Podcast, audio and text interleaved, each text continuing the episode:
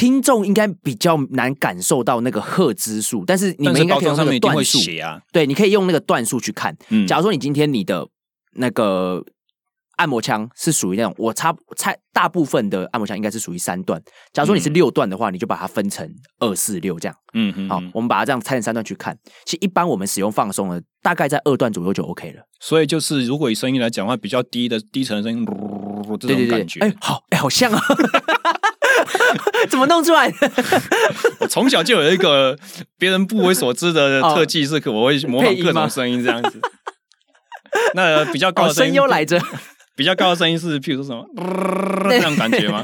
对，那种就是可能开到你的开到五段六段，那也就是我刚刚所谓的第三段的时候。所以对于这种事情没有概念的人，可能就会以为说段数越高效果越好，所以他想要放松的时候，他也会用五六段这种。哦，对，没错没错。哎、嗯，这我倒没想到，但是确实是这样，没错。我的猜测是这样子啊。嗯各位听众，大家好，欢迎收听第二季第十一集的 SSE 训练漫谈，我是廖教练。本集的来宾呢是 Podcast 节目达斯 Mojito 的主持人谭浩庚。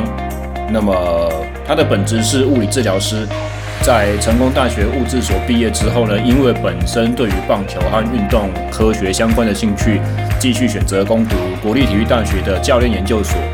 那在跟他认识之后，了解他是物理治疗师。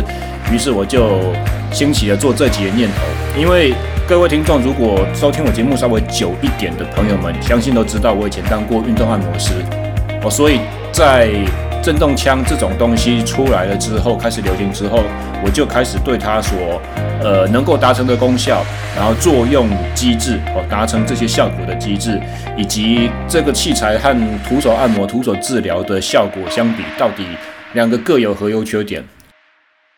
好，帮你打个板，让你知道什么时候开始。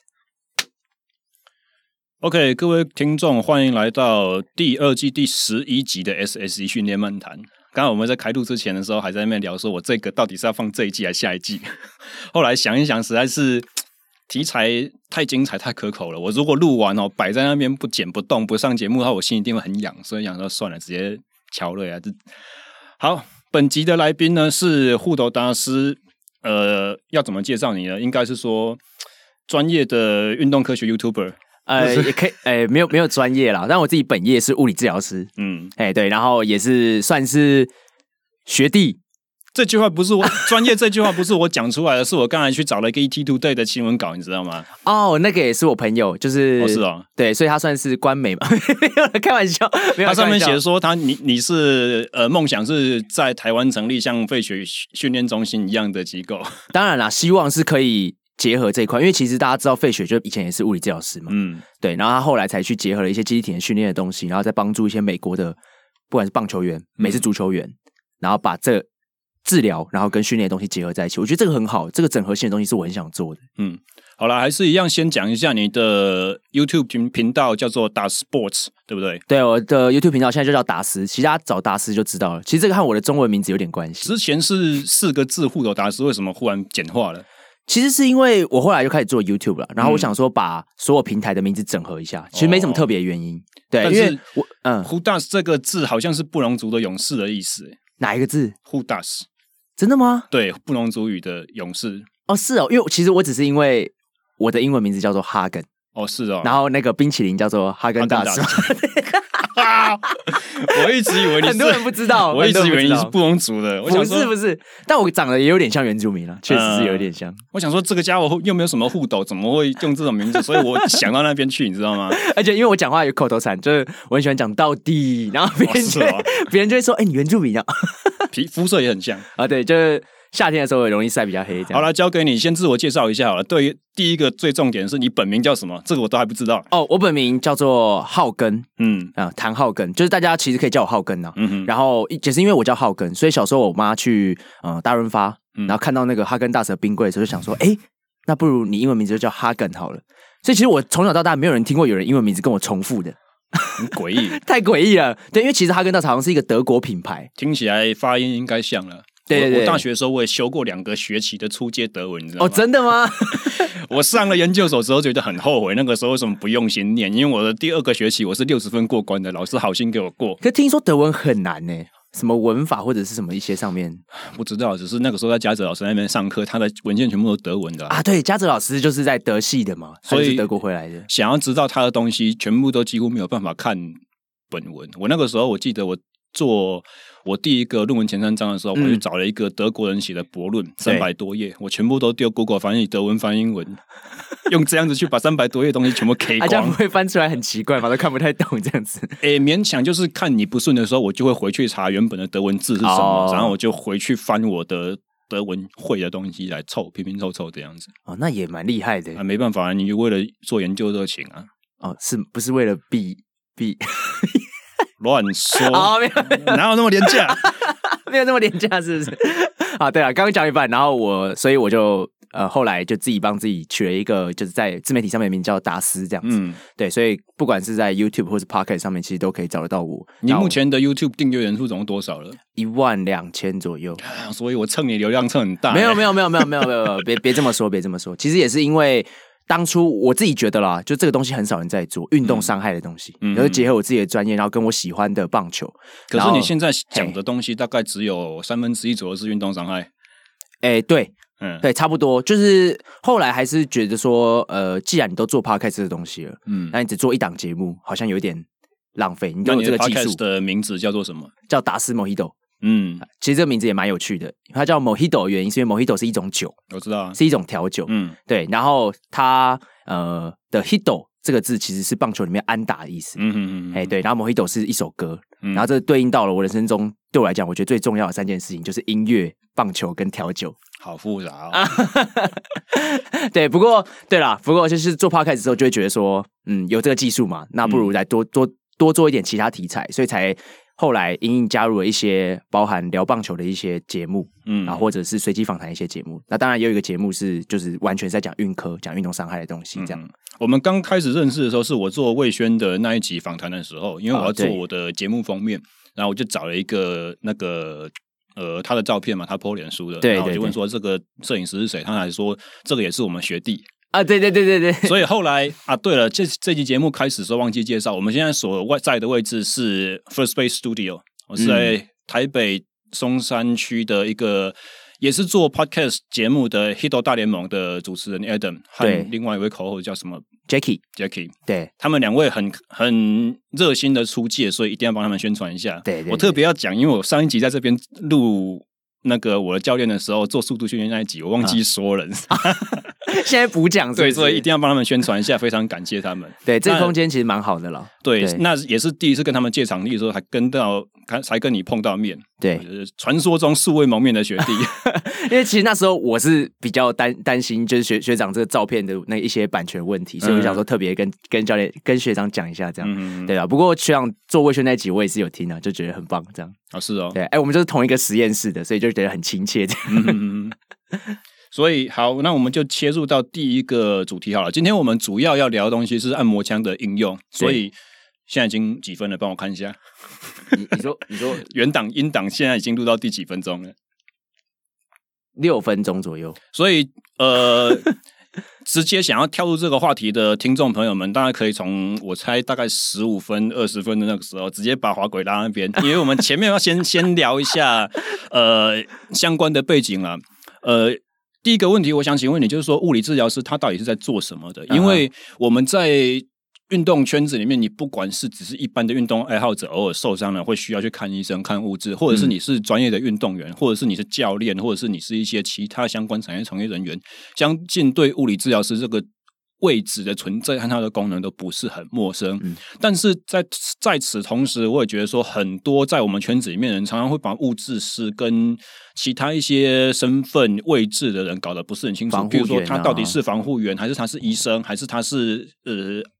做按摩的还是才他可以训练，有时候常常搞不太清楚。特别对于我来讲是很大的困扰，因为我以前当过运动按摩师，那我现在在作为体能教练的时候，我也有时候在课堂上或之前之后帮选手做一些按摩，所以我常常被别人介绍我是物质师或防护员，我觉得很头痛。嗯、所以不如就请 专业的一下，对，来厘清一下，说物理治疗师到底是什么样子的角色和地位。其实首先刚刚学长有讲到。就是我们和医师的差别差在哪里？嗯，那最常跟我们搞混的医师，其实应该就是骨科医师，还有复健科医师。嗯、对，那大部分我们的病人，物理治疗师所处理的病人，也都是由这两个医师、这两种医师去转介给我们的。嗯嗯，等于是如果今天有一个病人他想要做物理治疗的话，也是先找到骨科医师，或者先找到复健科医师，由他们评估之后，觉得你这个需要物理治疗，然后他们才会转介给你。嗯，所以等于他们是一个转介的角色。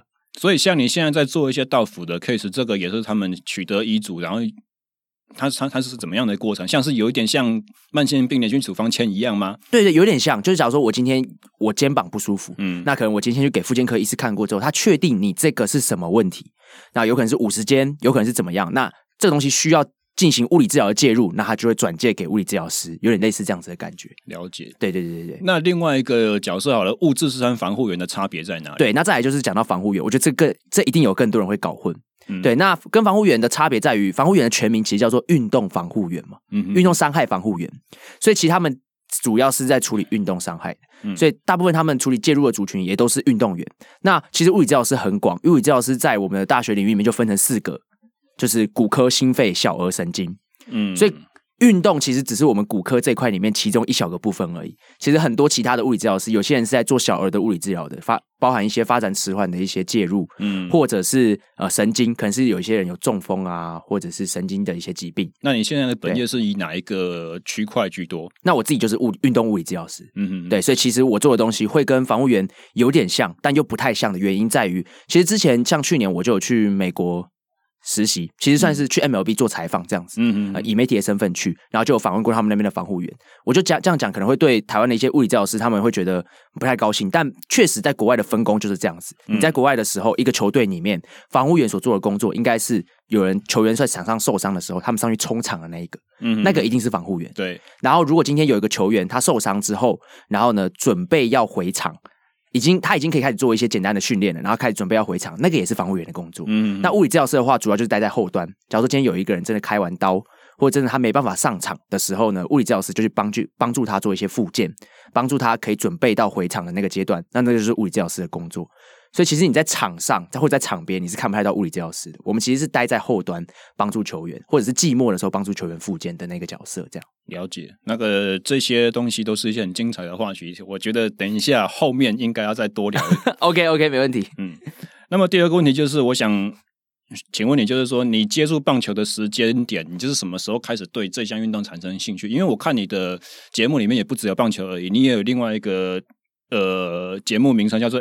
NBA 研究室，嗯，所以你也对篮球有一些涉猎。那这样子简单问好了，你对棒球接触比较早，还是你对物理治疗接触比较早？应该讲，我对棒球接触绝对是更早的。嗯，就以前是从国中、高中就开始打棒球，嗯哼，然后呢，打了之后自己也会知道自己实力在哪里嘛，嗯，你会知道你自己不可能打到职业，嗯，甚至是你这可能就是大学的，呃，顶多顶多可能就是甲二程度的球员。所以你高中的时候是甲组的吗？也不是，OK，对，也不是一组社团那个社团队这样。对啦，以前就是念念需要念书的学校这样，嗯、对，所以可以考上物理治疗系，也相信也不是那种不念书可以搞的。对，比较没有那么多事，可是我们还是很努力，我们还是很认真在练练球啦。嗯、啊，我刚好我下一届开始打黑豹旗，所以觉得蛮遗憾的啊，好可惜啊。对，就是我毕业之后下一届开始打黑豹旗，这样。黑豹旗你就可以跟什么古堡、桃农跟对，我们第一年就对到屏东高中，嗯，然后那一年他们就派了现在职棒的同一狮的终结者上来对我们，就陈韵文。超爽的，超爽，欸、超爽的！就算被人家敲二三十分，你也可以吹嘘说：“我曾经跟那种对过。”对，他也没跟你狗戏上，他就真的是给你吹一百四、一百五这样出来跟你对决，嗯、真的很爽。然后反正我那时候就是开始打棒球，打一打之后知道自己不可能进到职业嘛，那就想要用另外一种方式，看能不能进到就是职业运动这一块。嗯，所以那时候才想说，哎、欸，来念一下就这种，因为我自己本身对对医学有个愿景啊。会觉得说想要做运动伤害这个东西，嗯，对，所以那时候其实会想要考运动防护员。我觉得我自己有点选错系，但是但我觉得人生没有什么所谓后悔啦。你选了物理治疗，其实到最最终你还是可以慢慢走向运动物理治疗师这一块，所以其实没有什么选错不选错。但其实最你如果说讲到最源头的话，其实我应该是想要做运动伤害这一块，嗯，对，所以接触棒球是比物理治疗还要再更早的。但进到物理治疗之后呢，就慢慢慢慢的。往运动这块靠拢，然后去学习一些呃运动方面的一些治疗的方式啊，或者这些手法等等。嗯，对。嗯哼。但是其实，在台湾这个环境或大家的就医或寻求协助的习惯，我们如果不是在一个职业队或半职业的那个场域的话，一般人运动伤害之后第一个会想要去找的也是防护，呃，也是物理治疗师啊。他对一般人来讲是这样子，所以一般人的运动伤害处理可能也不会有防护员能够帮得到他们。对对对，但是就像我刚刚讲的，我其实是更想要进到就是球团的部分，或者是职业职业圈职业球运动这个圈子。所以其实那进，我觉得相对来讲啦，运动物理治疗师要进到这一块的难度会比防护员还要更高。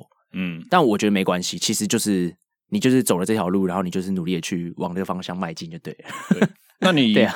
研究所会怎么？为什么会去考到力学组呢？你说，呃，对，教练所的力学组。对对，其实是因为我自己本身对于棒球就很有兴趣嘛。嗯，那其实棒球里面，呃，有一个很重要的东西叫做呃力学的投球机制或者是打击机制这些东西。嗯，我自己对这东西算蛮有兴趣的。嗯，所以那时候我就很想要去了解说，就这些球，因为近几年运动科学越来越盛行嘛。嗯，我们已经不是在讨论那些说什么呃以往用眼睛去看的这个投手。手开掉或者怎么样之类，我们可以用更精密的数据去看，说它的旋转肢体旋转的角速度，嗯，或者每个关节的力矩是多少，嗯，哎，这是我想要研究的东西，所以我那时候才会特别去选力学组这样子。所以你的论文已经会计算上肢的逆动力学了吗？那个那个东西我是不不是我自己论文主题，嗯，但也是跟着就是刚刚提到魏轩学长，就是学了很多。这部分真的是一个很奇葩的家伙，对，对对，很了不起。对，其实我那时候也是就是因为看到魏轩做这些东西，我就真的觉得哇，真的太厉害了。所以你上研究所之前就已经认识他或听过他？完全没有啊？是哦，对对对，我上研究所之前完全不认识魏轩。那你运气真的很好，运气真的很好。我也觉得我运气很好，因为我的下一届就是他。嗯，所以那个时候其实说到他这个人，他做他来力学组才奇怪，其 实其实他做的东西。嗯，应该他现在是在把力学跟机体能做一个结合了。嗯，我觉得对，会奇怪吗？我觉得不见得，因为虽然他的训练的，他主要的兴趣是训练，对，但是怎么讲？我我觉得硬要说的话，运动生物力学这个东西，你在业界要应用本来就不是一个很能够直接应用上来的东西。对，它有点像是基础学科，嗯，它是基础学科，你懂了这些之后，你比较有办法去。对于一些新的研究方法或训练方法，能够有一个好的评断，或者说你观察事情的眼光会更锐利。但是你要说力学要怎么拿来实际工作上面应用，没有办法用。但是高等研呃研究所高等教育，我觉得它本来就不是一个要你直接用得上的东西。嗯，而我们只是说，以我们大学的教育。缺了那一块，所以我们不得已只好研究所来补足。他其实就是像帮你帮你打底的感觉了。对对对，对，研究所有点帮你打底的感觉，所以我觉得他这样结合真是蛮好的。说到魏轩，这两天好像你有没有在脸书上面看到一个那个动态？有有，哇，被收割了呢，真的是 啊！因为最近就是必须先讲了，也是算是我的我的专场里，就是陈伟英嘛，嗯，对啊，就是在日子投的非常好，这样子。嗯、那伟殷。其实虽然说他有时候就封锁自家打线了，让自己的球队打不出分数来这样，但是我觉得他实力就没有什么好质疑的啊。对对对，就这四场投下来，就是成绩非常非常好。嗯，对，所以已经证明他自己的实力了。然后我记得我访问魏轩的时候，他也是刚好正正在帮陈伟霆做体能训练一些调整的那个时期。对，我听说啦，听说就是今年因为魏轩不是今年伟英回来的时间刚好是在季中嘛。嗯，那伟英其实。历年都是给恒如老师做训练，这样。师大的李恒儒老师。对对对对对。嗯、那今年可能恒如老师那边也因为在季中本来就有一些选手了，嗯，所以刚好他的经纪公司，唯一的经纪公司波拉斯，他们合作的基田训练基田训练师就是魏轩，嗯，那对他就问一下说，你们有没有，有没有兴趣合作这样子？哎，魏轩，我觉得他这个人真的是蛮谦虚的，很谦逊的，就很真的很有美德，就是他他不会把任何他训练出来的选手的成绩拿来讲。对，我记得他最多会做的事情就是选手受访的时候，如果有在访问稿里面感谢他的体能训练师，嗯，他才会转贴那个文章连接。然后他转贴文章连接的时候，他也不会特别说这个是我练出来的选手，他会说感谢肯定这样。对，感谢谁谁谁提到我们这样子。对对对，所以我觉得真的就很很好啊，真的口碑要选手本人出来讲才算数。包含去年十二强，他也是国家队的机体训练师。对，而且他现在也休学了嘛，去那个。继续去暂暂时对暂时继续去那个国训中心协助，即将就是明年的啦，东京奥运的棒球队体能训练师，就算当兵啦，这样讲好了。想休学好像他不念一样，没有啊，你要离开学校 去全职做一件事情，本来就是应该休学嘛，这又不是什么啊，我受不了老师的压力了，我要逃走。我刚刚就在想说，对啦，不会啦，汤老师有没有听这个节目啊？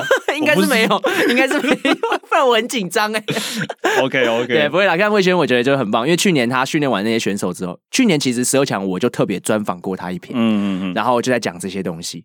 然后后来也有遇到一些去年有打十二强的选手，这些选手其实对于魏轩的训练方式是都很肯定的。而且你知道吗？其实国体刚开始要寻要要开始有一个专职的体能教练的时候，原本是我去带的啊哈。Uh. 那个时候我去带了一个学期而已啊。其实因为我不是棒球专长的教练，所以我对他们的一些东西不是说非常的了解。那个时候魏轩就已经有零星在带一些他们队上投手了。嗯哼。那那个时候他就已经给我很大很大的帮助，这样子。对对对，对。而且从我离开队之后，魏轩就一直带到现在嘛，所以很显然他的。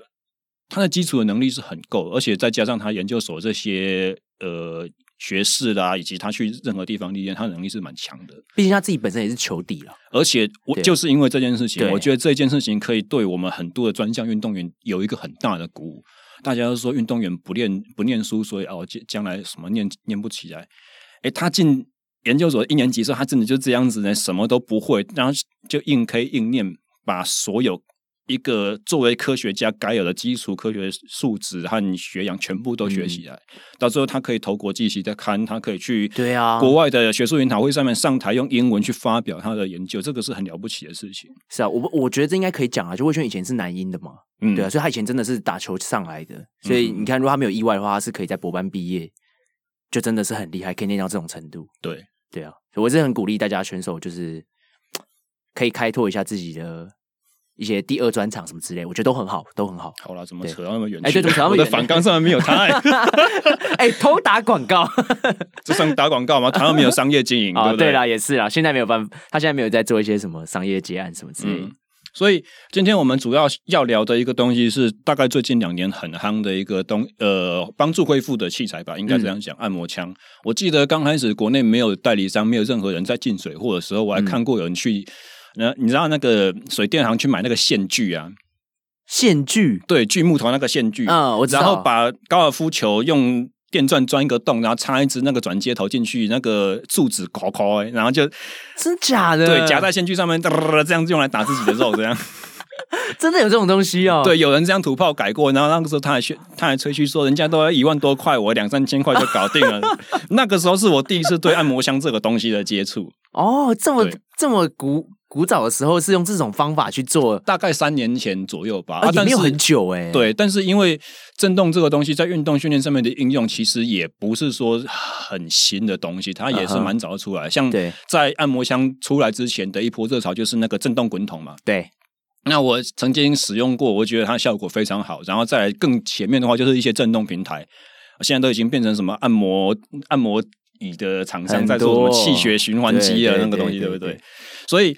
以我们从教练端的经验，就会知道说，哦，这种机器适当的应用，对于我们的放松效果是非常的显著。但是，因为他们有时候会被鼓吹来作为一个是训练的应用，或者是体能强化的，好像会吹捧它的效果。嗯，那很显然，这两个东西它会作用的机制是完全不一样的。所以今天开宗明义，我就想要先请问一下，按摩枪它的应用、它的运作的原理、它的机制是什么？其实按摩枪它就是像学长刚刚讲的，它是用一个高频震动的原理，嗯，去刺激筋膜，然后促进我们组织的一些循环、血液循环，然后让肌肉放松这样子。嗯、所以你说它的这个震动是不是有效果的？其实是有它的原理在的，只是它使用上面确实就是有很多需要大家要注意的地方，像是很多地方是不能乱按的。譬如说哪些部位？对，像是呃身体上面有很多，大家知道我们的淋巴结，身体里面有淋巴结，鼠蹊部啦、下颚旁边或者腋下这些地方。如果你不知道哪里有淋巴结的话，你找一下身体凹进去的地方。其实淋巴结都集中在我们人体凹进去的地方，像是腋下，嗯，好，膝窝后面，嗯嗯，鼠蹊部嘛，刚刚讲到的鼠蹊部，然后或者是呃，诶。反正诶，蛮多的啦，真的蛮多的。你忽然诶一下，然后停那么久，我想说你在想哪一个凹进去的地方？这个这个这个怎么讲？锁骨上面这个凹进去的地方，我突然想不到这个名称。哦，对啦，这边确实是没有什么名称，而且这边其实不好抓到。对对对，以前我们在学淋巴引流手法的时候，有试着去摸过，那其实很多人是摸不到的。对对对，不过太胖，哎，不是嘛。因为肩膀这边的肌肉紧绷。哦，不是因为太有些人看不到，剪掉剪掉，看不到锁骨，所以真的摸不到。对对对，我没有说是谁。啊。没错没错，所以大家如果找不到的话，就找一些这些凹处，这些凹处基本上都不能打，因为老实说，淋巴结不能打，原因是因为淋巴结它是不可逆的组织，你今天如果把它压扁了，它就扁掉了。哦，是哦，对对对对对，所以很多那个，我我跟大家讲个小小小故事，就是有时候男朋友在女朋友骑车的时候，嗯，你喜欢看男朋友就喜欢在后面一直摸女生的脚，嗯，有没有往后面一直捏捏她的那个膝盖后面那边？那你看女以后女生如果一直看到男生一直摸你膝盖后面那个膝窝，一直在那边偷摸，你就直接给他扒了，你就直接给他扒了。那个地方就是很多淋巴结，所以你如果把它压扁了哈，它就回不来了。但是压扁有这么可怕吗？不然的话，我们为什么做淋巴引流的时候也会用体重下去 pumping 这种 motion？呃，淋巴引流其实大部分是把就是多余的淋巴液，然后推到淋巴结处嘛，嗯、然后他会用很轻很轻柔的手法去把淋。帮淋巴结做一些按摩，然后让淋巴结的那个阻塞的部分，然后再再稍微通畅一下，这样子。嗯、但是他那个手法是很轻的，你不会说真的是用到动态的，对，很用力去把淋巴结按很大力这样。嗯、那个压压下去的话，其实对淋巴结都是一种伤害，那其实很不好。那除此之外，除了淋巴结不能打之外，有没有其他？譬如说，像很明显浮在体表的静脉，嗯、这也会不不适合用按摩枪去。打到吗？当然，像脖子，我觉得脖子就是学长刚刚讲的，就是脖子那边其实血管很多，尤其是侧边跟前侧的脖子，那边是算是很危险，因为你包含你的一些就是一些动脉、大动脉，其实都在这附近，所以其实真的不太适合买一支枪，然后自己在脖子这边打。你如果说是后侧的话，我觉得稍微还 OK，但是你要后侧要注意的是骨突。嗯，就是其实有骨突的地方也不太适合。嗯，如果你今天有很明显你可以摸得到你的骨头的地方，嗯、那就叫做骨突，就那些地方其实就是不适合用按摩枪来打的。了解，按摩枪所针对的主要的部位其实就是肌肉。嗯，对，所以你如果今天去按你的说什么哦，我今天脊椎好痛哦，我就是敲一下我脊椎这样子去按脊椎，嗯、其实那都很危险。哎，对对对对对。那更进一步解说的话，它它会作用的原理是什么？是有点像把呃结缔组织肌能胶原蛋白有机会。利用震动的方式，让它比较蛋白纤维和蛋白纤维之间的距离拉长一点点吗？还是它可以改善筋膜的呃水分的水分的分布？还是说它可以促进筋呃筋膜的再生？到底是什么？其实这一些，我我觉得都有它的原理所在，就都是、嗯、其实都合理。嗯，你如果说今天就就今天，因为按摩枪出来，它就是打标榜这些东西嘛。嗯，你如果说你今天要讲这些东西，能够。促促进这些筋膜的放松，然后跟肌肉放松，我觉得刚刚不管你在网络上看到那些东西，它都算是合理。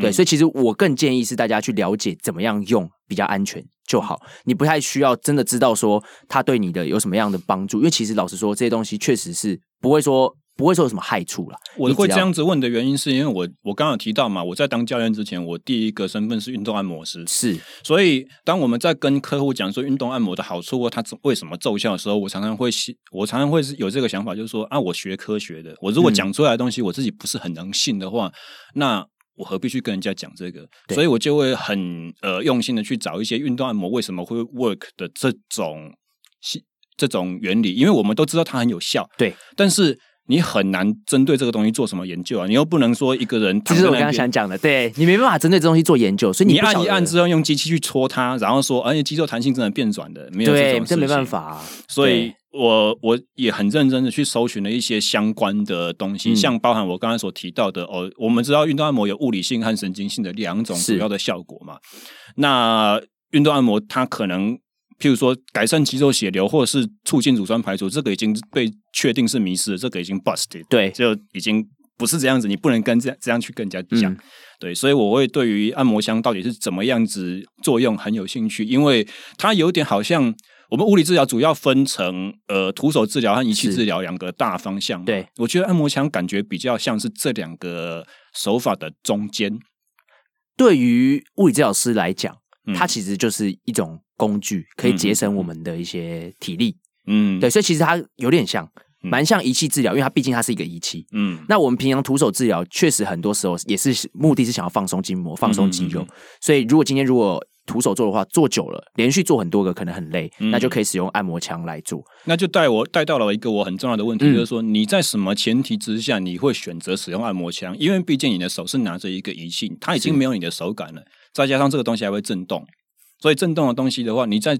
什么时候会知道说啊？比如说我现在。知道按摩枪处理这个位置已经 OK 了，我可以不用继续再做，或者说在什么情况之下你会知道说我徒手可以达到一样的效果，但是我用按摩枪也可以达到这样的效果。你们你们会怎么做选择？因为我们刚刚有讲到嘛，就是按摩枪其实是要节省我们的力气的，嗯，所以如果今天我确定我的目的。是为了要先把这个东西放松掉。假如我举个例子好了，嗯，我今天要处理你深层一些关节的问题，嗯，但如果因为你肌肉太紧绷了，嗯，然后导致我要先把你的肌肉放掉之后，我才处理到深层的关节的话，那这个时候我还要先花一点时间去把你外面的那些东西先解决掉，先放松掉，先涂油，然后先做做一点式按摩，对对对对，我可能还要先放松掉之后，然后我才处理到我真正想处理的位置，嗯，那这个时候很明确，我是要放松，我不是要去做一些手法或什么时候，我可以暂时先用按摩枪。节省一些力气，然后做完之后呢，我再用我的手感去感受一下现在的肌肉是不是处于一个放松的状态了。哦，所以你主要会是用手感去确认，然后不是透过按摩枪的使用过程中间就 OK。而再加上按摩枪其实它呃处理也是比较大范围的，所以如果是大范围的放松的话，我也会采采用这样子的方式。但如果今天我是单点特定，我就要处理这个部位，那当然用我自己的手指头，或是用我自己的手指。去感受那个绝对是更精确的了解，对，所以其实跟它的范围也有一点不同。那另外有要提到一个是，假如因为我刚刚有提到嘛，如果你今天来给物理治疗师做徒手治疗的话，嗯嗯嗯，有时候前半段就是要先放松那些紧绷的肌肉，嗯，所以有时候如果你今天要去做徒手治疗之前，自己在家能够先用按摩枪先把一些肌肉，你今天要处理部位的肌肉外层先放松掉，其实我觉得也不是。不失为一个很好的方式，所以你其实也是会建议你的病患这样做。我觉得 OK，但其实就是有一些重点要提醒大家，嗯、包含刚刚我讲的不能打的地方以外，嗯、就是按摩枪这个东西，刚刚有讲嘛，它会震动嘛，嗯，震动很舒服，很爽，嗯、觉得很有效。但震动其实也是另外一种危险所在，因为其实小时候大家应该都有被蚊子叮过的经验，你被蚊子叮的时候，你就想在上面按一个十字架。对对对对对，对，其实那个就是我们人体的一种就是 block 的机制，把那些痒的感觉或者痛的感觉屏蔽掉，我们会用另外一个感觉去把它盖掉。嗯，对，所以其实如果模糊有一点点印象，好像什么门阀理论，没错，就是那个门阀理论，疼痛抑制的。对对对，就是那个 gate。嗯，所以如果今天我在按摩的时候，我觉得我那个地方紧绷，然后觉得那地方不舒服，我在按它，那个震动是容易把我原本那个感觉盖掉的。所以你的意思是说，它会。好像贴一个狗皮膏药一样，让身体忽略掉真正你在痛的原因，然后你就不小心按太大力了，然后你还不晓得。哦，是哦，对，所以主要是要避免按太大力这件事。对，所以很多人拿按摩枪，它震动了很爽，它原本那个痛的感觉也都不见了，所以他就按了很大力。嗯、我以为你在说的是，可能譬如说我变成治标不治本，只因为按摩枪的感觉很好，所以你就会把一个原本已经受伤的。假象变成好，呃，一原本已经受伤的一个事实，嗯、把它变成好像我没有受伤的假象，然后继续去操，继续去练这样。这个也没错，这个也，也有吗？对，但是这个时间相对短暂，而且你感受很明显，嗯、因为过十几分钟、二十几分钟，可能一个小时它就回来了。OK，就继续痛了所。所以最大的危险还是在于说按太深。对，但最大危险其实是因为你把它盖掉之后，你感觉不到痛，或是你觉得很舒服，你就按太大力了。那要怎么知道这件事情？发生了，或者是怎么避免它的产生？就是建议，如果你今天呃一个按摩枪，嗯，你在按摩的时候，你其实根本不需要花太大的力气去把它往下深压，嗯，你要做的事情其实是利用那个震动，然后就是在表层，然后去做一些普通的就是这样横移的按摩就 OK 了。还是有没有一些？呃，像我在教大家用滚筒自主放松的时候，我会跟他们讲说，你如果感觉肌肉会痛到会揪起来的时候，就是不要再继续放力道下去。按摩枪也类似吗？对对对对对对。那但滚筒的好处在于说，滚筒它不会震动，所以它没有一个另外的感觉去抑制原本的痛的感觉，嗯、所以你很明显感觉到痛，就代表已经过大了。哦，原来是已经过严重。但是如果今天按摩枪你感觉到会痛的时候，搞不好都已经是。超过那个阈值很多了，所以一定一定要停止就对了。对对，一定一定一定要停止。嗯，对，你觉得我们今天其实在讲，就这些治疗或者这些放松，其实都是 pain free 的。嗯，所以 pain free 就是我在做这治疗途中，我是不会感觉到任何疼痛。说到这个，我就想要聊到另外一个话题，因为很多人在第，譬如说以滚筒为例好了，是他在第一次尝试滚筒的时候，都会觉得说啊好痛，然后练完用完之后就感觉效果非常好。嗯，所以他就会下意识把疼痛和有效这两件事情画上等号。对，包含呃，到后来练到了，其实酸痛也分很多种嘛。嗯，有一些很迟钝、很深层的，会让人紧绷的痛，这个可以处理，这个可以按摩。嗯，那有一些比较急性的那个，我们所谓递延性酸痛，那个退退那种感觉的话，其实以我们的过往以按摩师的工作经验来讲，是不太适合。那按摩枪呢？你说在一样在急性期的时候吗？对，就是在冻死的情况之下，一样一样是不适合的。所以，对各位听众听听清楚了，你如果在那边哇做二头肌弯举弯到无法挖鼻孔那情况，千万就不要再拿按摩枪来打了。对对，因为肌肉发炎这个情况，刚刚都讲了，你今天用滚筒或是用按摩的方式都已经不太适合了，何况是一种就是很巨幅的这种震动。为什么不适合呢？因为我的感觉只是因为我做这种事情会无效，而且让它更不舒服而已。是，所以我的感觉就是这样子。那呃。使用下去会造成更深的破坏吗？诶，是有可能的，有可能，就可能因为他当下其实就处于一个已经受伤的状态。对，然后再加上我刚刚讲的，你可能把那个原本的感觉屏蔽掉了，嗯，你再继续压，然后就可能会造成更大的伤害，这都是有可能。所以疼痛的解决或抑制，并不是我们要追求的东西，嗯、并不是说止痛或者是另外一个方面越痛就越好这样子。对，所以这个是物理治疗师给各位听众一个很重要关于按摩枪在应用上面的重点提醒哦。我觉得这非常重要，就是不是越痛越好，真的不是越痛越好。嗯、有时候我们在治疗的时候，你会觉得痛，那是因为我们知道怎么样是。啊、呃，你能够忍受，而且不会造成伤害的疼痛。嗯，但是你们自己在做的时候，如果会感觉到痛的话，基本上应该都已经过量了。对那我想要再聊另外一个话题，就是因为我们刚刚都都在讨呃讨论一些疲劳的排除啦，肌紧绷肌肉的放松。那为什么我们在讲恢复的时候，或者讲在讲治疗的时候，我们都会提到放松？为什么好像从来没有？我我们要把哪一个部位的肌肉拉紧，或者韧带关节拉紧一样这种概念？因为我会这样子问的原因，就是因为我看呃《解剖列车》这一本书里面，它有谈到一些，就是说人体是一个张力结构，它是由呃筋膜或肌肉把骨骼撑起来。那因为我的背景是脚踏车嘛，我会去回想到以前我们在编轮子的时候，你你去想一下脚踏车那个轮框，对，它是有很多的钢丝，然后跟中间那个转轴去。连在一起的。那基本上我们在编或者是在维修一组轮子的时候，有时候我们会把松掉的钢丝要拉紧，但是也有很多时候会发现哪一只钢丝被我转到过紧了，我要把它松一下，它才能够放让轮框往另外一个方向偏回去。嗯，所以我的疑问就是，也是我长久期以来一直在呃工作上会碰到的问题，碰到低张力的人你怎么办？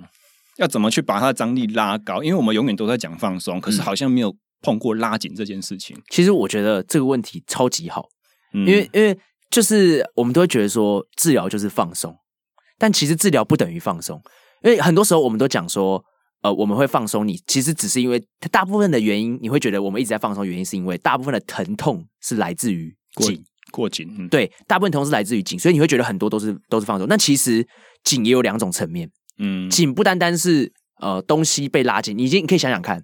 假如说我今天可以说一条橡皮筋被拉长了，嗯，拉得很紧，这是一种紧啊，嗯，你也可以说今天有一条橡皮筋它很紧缩，缩在一起了，很短。的，嗯，对，那也是一种紧，嗯，对，所以今天如果是被拉长的那一种紧，嗯，其实就是需要学长刚刚讲的，它可能就是一种就是比较没有弹性的，嗯，比较需要加强它张力的一种紧。那如果今天在人体上可以用什么样子的比方？比方上呃肩颈后上方的疼痛吗？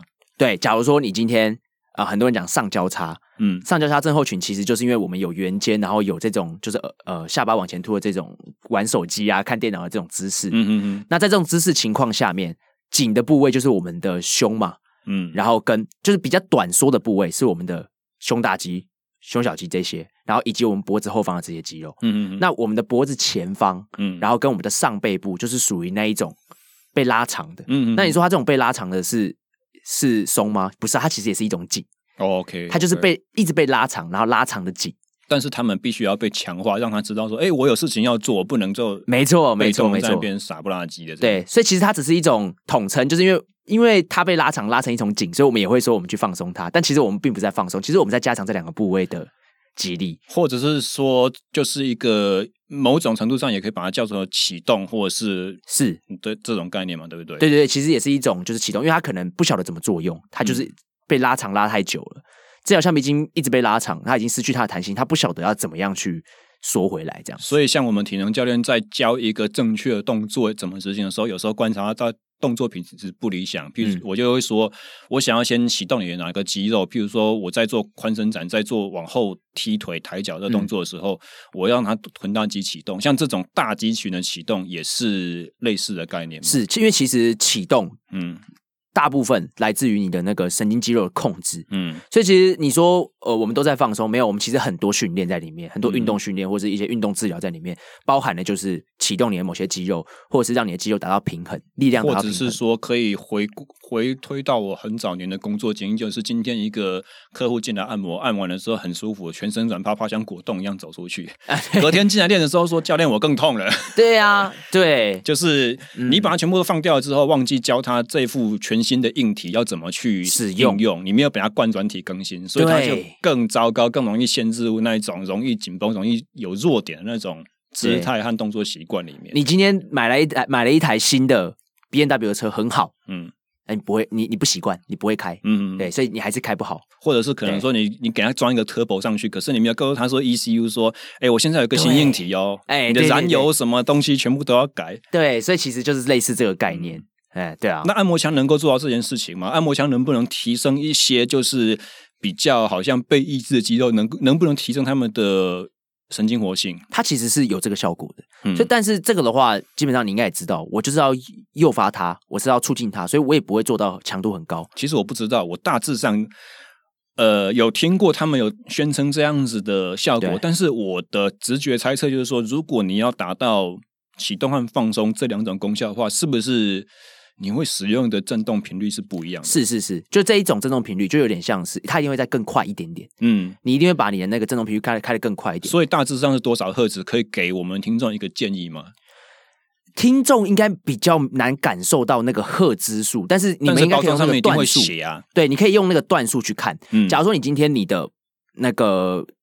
按摩枪是属于那种，我差猜大部分的按摩枪应该是属于三段。假如说你是六段的话，嗯、你就把它分成二四六这样。嗯嗯，好，我们把它这样拆成三段去看。其实一般我们使用放松的，大概在二段左右就 OK 了。所以就是如果以声音来讲的话，比较低的低沉的声音，这种感觉。哎、欸，好，哎、欸，好像啊，怎么弄出来的？我从小就有一个别人不为所知的特技，是可我会模仿各种声音这样子。那比较高的声音、哦、声优来着。比较高的声音是，譬如说什么 这种感觉吗？对，那种就是可能开到你的开到五段六段，那也就是我刚刚所谓的第三段的时候。所以对于这种事情没有概念的人，可能就会以为说段数越高效果越好，所以他想要放松的时候，他也会用五六段这种。哦，对，没错没错。哎、嗯，这我倒没想到，但是确实是这样，没错。我的猜测是这样子啊，嗯、所以我们消费者在选购的时候，有没有必要去看它的？譬如说包装上面写说这个是多少多少赫兹的频带去做选择，哎、欸，这个要提到另外一个，我觉那个就是按摩枪的选购。嗯，其实我觉得对于一般呐、啊，因为相信很多听这个节目的听众也是一般民众嘛。嗯，我觉得你选购你不需要把按摩枪想的太复杂。嗯，因为按摩枪，我个人会建议你其实就把它当做一个。嗯、呃，家用电器这样买，对对对对对，是哦，是因为老师如果价差那么大的话，会不会有一些低阶的东西，它就只有哪一个频带，它就不能做到这么多的事情？呃，当然会，但是我、嗯、我更建议就是，假如啦，我觉得还是要分两种人去讲，分两种人去讲。假如说你今天是因为你有一个部位的疼痛，嗯，长期就是就是那个部位的疼痛，然后你想要把它治好，所以决定要去买一个按摩枪，嗯，我会建议你，就是你就去，你就把它当一般电器买就好了。因为老实说，如果你今天要花那个钱去买那个按摩枪，然后只是想要把你那个部位治好的话，你倒不如去做自费的物理治疗，把它真的弄好。因为因为那个效果其实一样，然后其实我们治疗师也都有按摩枪可以帮你做做这件事情。然后你真的要解决这个疾病的问题。但如果你今天是因为你长期运动，你需要放松，嗯嗯嗯，你每次运动完你想要放松的那种人，也许你可以稍微认真研究一下，你想要哪一种的按摩枪，是要买到哪一种程度。那基本上当然也会跟每一种产品都一样，越便宜的东西就有很有可能会。很快就坏掉，我觉得基本上你就是买到一定程度，嗯、不是说那种就是呃，可能用个半两半年两三个月就解体的那种，基本上我觉得都还算堪用。那就像我刚刚讲，至少有个三段，不要说什么就只有一个段数，嗯、像徐阳刚刚讲的，它可能只有一个段数，只有一个频率。那就像我刚刚讲的那个线锯，对对对对对对，只有一个转速，那个绝对是没有办法调的吧？对，我不知道，我不是专业木工，搞不好可以调哦。哦，搞不好可以，是不是？对啊，对，所以基本上我是觉得你至少买到可以有三段可以调整。那因为你要把区别出来，某一个段数确定确确实就是比较适合按摩的，中间那段通常都会是比较适合按摩的。那比较高段数其实就是一些比较刺激诱发的手法。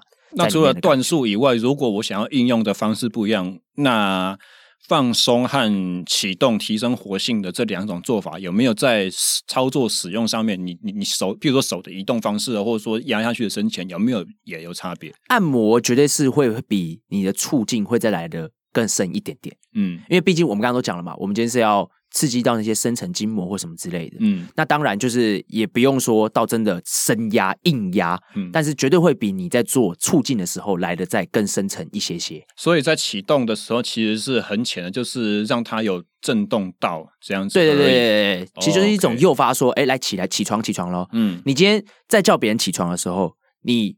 嗯，有可能你很靠背，你就是会直接给他用力，给他很大、很大力去打。但大部分人叫人家起床，应该是拍快一点，然后呢，频、嗯、率高，然后轻轻的这样子，哎、欸，起床，起床，起床，然后啪啪啪啪啪这样子叫你起床。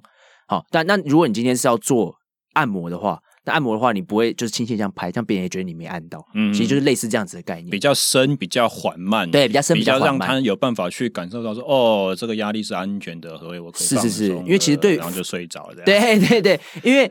呃，很稳定的这种很 firm 的这种力量，对于呃不管是病人或者是一般的运动员、一般人民众来说，嗯、这感觉是有安全感的。那他们在做的情况下面，自自然肌肉也会比较放松。你可以去试试看，假如说你今天帮别人按摩的时候，你用指尖去按，或者是你用手掌去按，这个应该就很明显可以感受得到了吧？我忽然想到一个，以前我同届的时候，我有个同学，他也是物理治疗师，对然后我们在。做贴点什么之类的动作的时候啊，我们必须要找骨标点嘛，然后我们找找肌肉起始点位置。我有时候被他们被他这样摸的时候，我会觉得说，你是在性骚扰吗？对不对？会有这种感觉。对，有对，尤其是我们有时候治疗女生的时候，就更小心。嗯，你绝对不能用手指去碰到人家。嗯，有时候可能位置很小，有没有？嗯，你一定要用手指才压得到。那你也要尽量的。去把那个感觉压的深一点，然后呢，先先想办法用拳头，然后用我的拳眼去代替手指，对对对之类的，或者是甚至你垫一层毛巾，嗯，然后再去做，都会让别人觉得比较舒服。因为毛巾是一整片的那种很很包覆安全感的这种东西，所以其实这都是我们平常要治疗到病人的心理那一块的部分，这样子。但是其实身体和心理是分不开的啊，你如果心心态不是放松情况之下，你也会丢，所以治疗的效果也不好，而且。更重要的就是治疗师其实也不知道他治疗的手法到底对不对，因为他不知道说这是被动的张力还是你主动紧张丢在那边的效果，而且情绪会影响疼痛啊，这是真的。哦，我 倒没有想到这一个。对，情绪会影响疼痛，所以老实说，很多时候我们会说，就是 central pain，central pain，其实就是你心里的中枢，心里的那个感。以那个情绪影响到的疼痛，哇塞！我们一定要 booking 下一集专门来讲疼痛的处理 和形成。对啊，对啊，对啊！所以其实疼痛，大家都觉得说有问题才会痛，嗯、有时候不一定是真的有什么实际上 physical 的问题，有可能有时候是 mental 的问题。嗯嗯嗯，对，我觉得这个也很有趣。